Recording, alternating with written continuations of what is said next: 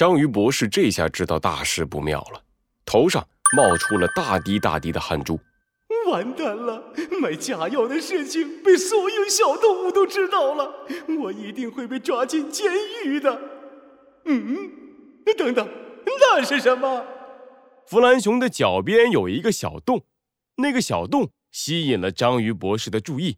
哈哈哈哈哈！真是天助我也！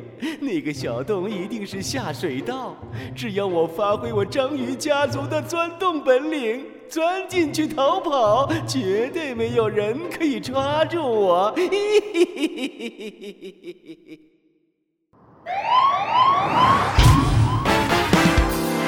罪恶藏在谜题之下，真相就在推理之后。猴子警长探案记：假药危机六。哎呀，对不起，我对不起大家，我错了。章鱼博士趴在地上，大声的哭了起来。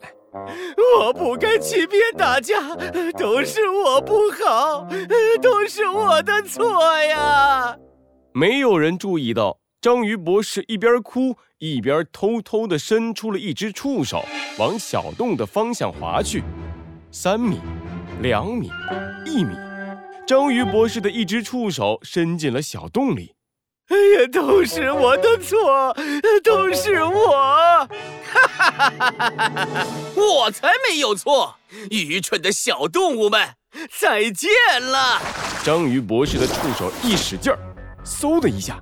带着章鱼博士的整个身体都滑进了小洞里，拜拜喽！你们这帮蠢蛋，等以后我再来卖假药给你们吃。嗯，等等，这是哪里？这里不是下水道。哦，哈哈哈哈哈！章鱼博士，你还真是好贴心，好贴心呐！自己钻进了我的陷阱里，省得我还要再去抓你。弗兰熊抬起手，从他脚下拿起了一个渔网，章鱼博士被结结实实的网在了里面。哎呀，稍微把陷阱的入口做的小了一点儿，你就把我的陷阱当成下水道了。看来你的脑子在海水里泡久了，不怎么好用呢。章鱼博士在渔网里拼命地挣扎着，想要逃出去，但是没有用。弗兰熊从莱恩哥哥的手里接过了话筒，对着莱恩弟弟手里的摄像机大声说道：“哦，哈哈哈哈！大家看到了吧？这就是鱼宝的真相。章鱼博士卖的鱼宝是一堆鱼屎做的垃圾，是假药。”对不对呀，章鱼博士？弗兰熊的脸上带着可怕的微笑，他一边说一边用话筒戳章鱼博士的脸。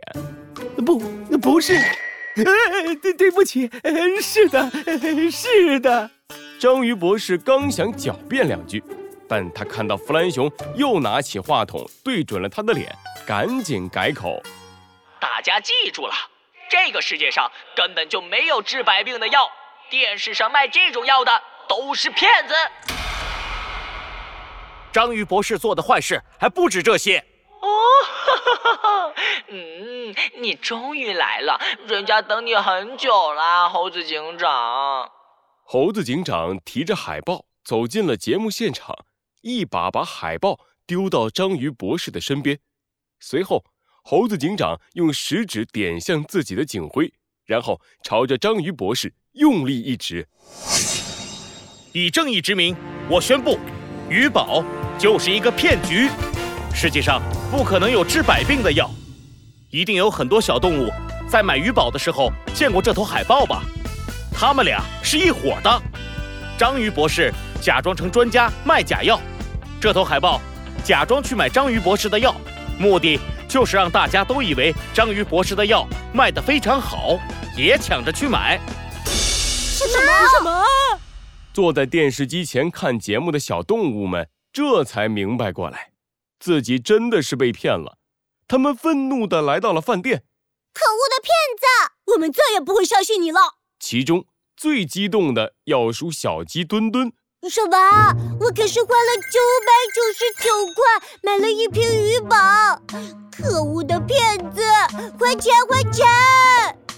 猴子警长给章鱼博士和海豹戴上了手铐，他清了清嗓子，大声地对小动物们说：“大家不用担心，我们森林警察一定会把这两个骗子骗的钱还给大家。以后，大家不要再轻易相信什么包治百病的药。”那一定是假药。我决定这周六在森林里上一堂防诈骗课，大家一定要来参加哦！哦小动物们簇拥着猴子警长离开了，剩下弗兰熊留在原地。嗯，等等，为什么没人来夸我？这次的案件我也出了很大的力气啊！哼。可恶的猴子警长，这次的风头都被你抢了，我再也不要帮助你了。下一回我还要来给你找点麻烦。哼！